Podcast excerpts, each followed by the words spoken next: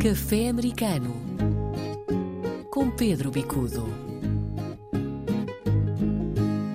Viva Pedro, já vimos este filme outras vezes e parece que vamos ter mesmo um, pelo menos um acordo de princípio relativamente ao orçamento nos Estados Unidos. Há sempre grande preocupação se há ou não acordo entre republicanos e democratas e em cima da hora parece que há fumo branco.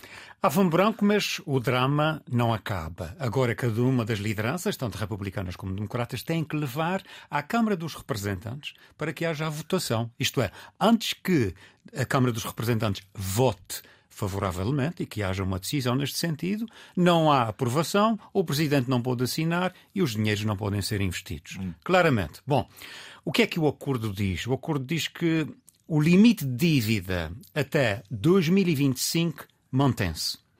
Ele, portanto, resolve essa questão, porque uma das questões que nos preocupava era exatamente a questão deste ser um tema forte para as presidenciais eh, para o próximo ano, 2024. O que é que acontece? Esse assunto está resolvido, há aqui um pré-acordo entre republicanos e democratas, afinal, parece que a democracia na América ainda funciona.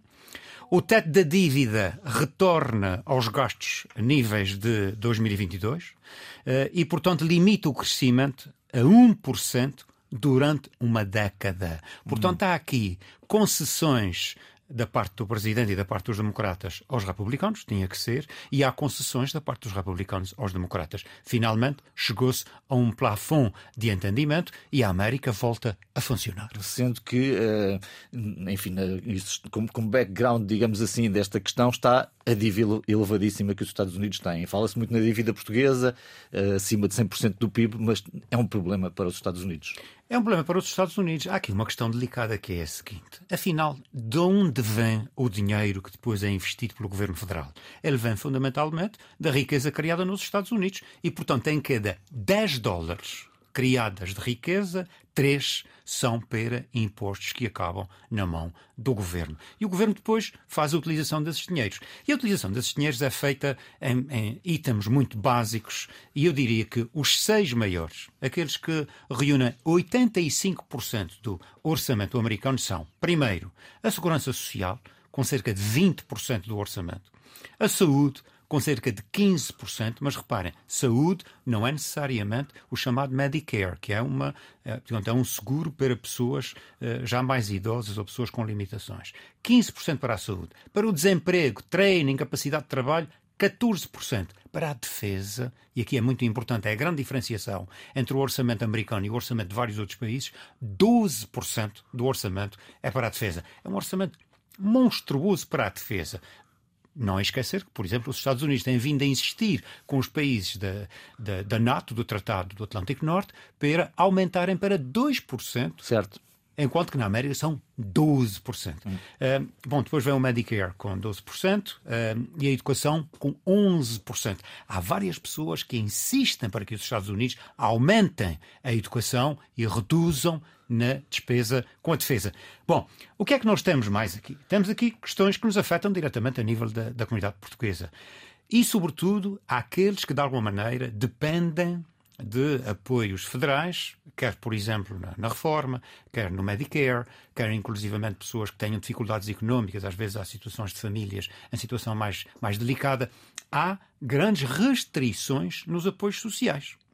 E esses apoios sociais, por outro lado, obrigam, e aqui é a vitória dos conservadores, e é uma, e é uma vitória que, digamos, é de fato justa, obrigam aqueles que recebem apoios federais a terem que dar contributo de trabalho porque havia muito a tendência de pessoas, famílias inteiras, que viviam à custa do governo, como diz a nossa gente, sem que dessem qualquer tipo de retributo. Uhum. E agora isso começa a ser alterado. Sim, senhor, você vai receber um apoio federal, mas você vai ter que trabalhar, ou pelo menos vai ter que trabalhar algumas horas. Certo. E, portanto, eh, essa situação está a mudar e eu creio que está a mudar no sentido positivo, porque a América funciona com trabalho. Vamos falar muito de festas nas próximas semanas. Temos agora a uh, Semana de Portugal em Toronto. Semana Portugal em Toronto é um acontecimento extraordinário porque de facto une os portugueses e é, e é, a grande festa do Ontário, e a ACAPO, que é a organização que congrega as associações e instituições portuguesas de toda aquela área de Toronto. Eles fizeram, de facto, uma, uma grande reunião, estão inclusivamente a trabalhar com outras organizações mais ligadas ao lado canadiano, eh, sobretudo para tentarem juntar vários eventos nesta 36 semana de Portugal uh, no Canadá. Uh, e, e, portanto, é interessante ver essa junção entre luso-canadianos e o governo do Canadá. O próprio governo do Canadá tem um programa de uh, Discovery Toronto, portanto, de descoberta de Toronto. É um, é um programa de apoio ao turismo e aqui já a englobar a semana, eh, uhum. uh, portanto, da cultura portuguesa no Canadá. Eu acho que isso é extremamente importante. Portanto, essa junção, este convergir entre as iniciativas étnicas e as iniciativas do mainstream, no caso de Toronto, é um objetivo conseguido e também, claro, quando o Canadá está a celebrar os 70 anos da imigração portuguesa, aqui as celebrações este ano adquirem também uma dimensão mais alargada, eu diria que uma dimensão de autêntica epopeia. Portanto, os canadianos, canadianos de origem portuguesa têm todas as boas razões para celebrar o Canadá. E é um número bem redondinho, os 70 anos. E festa também na Bermuda. Festa também na Bermuda, é uma festa enorme, são três dias de festa, é a festa grande de celebrar a cultura, celebrar a herança.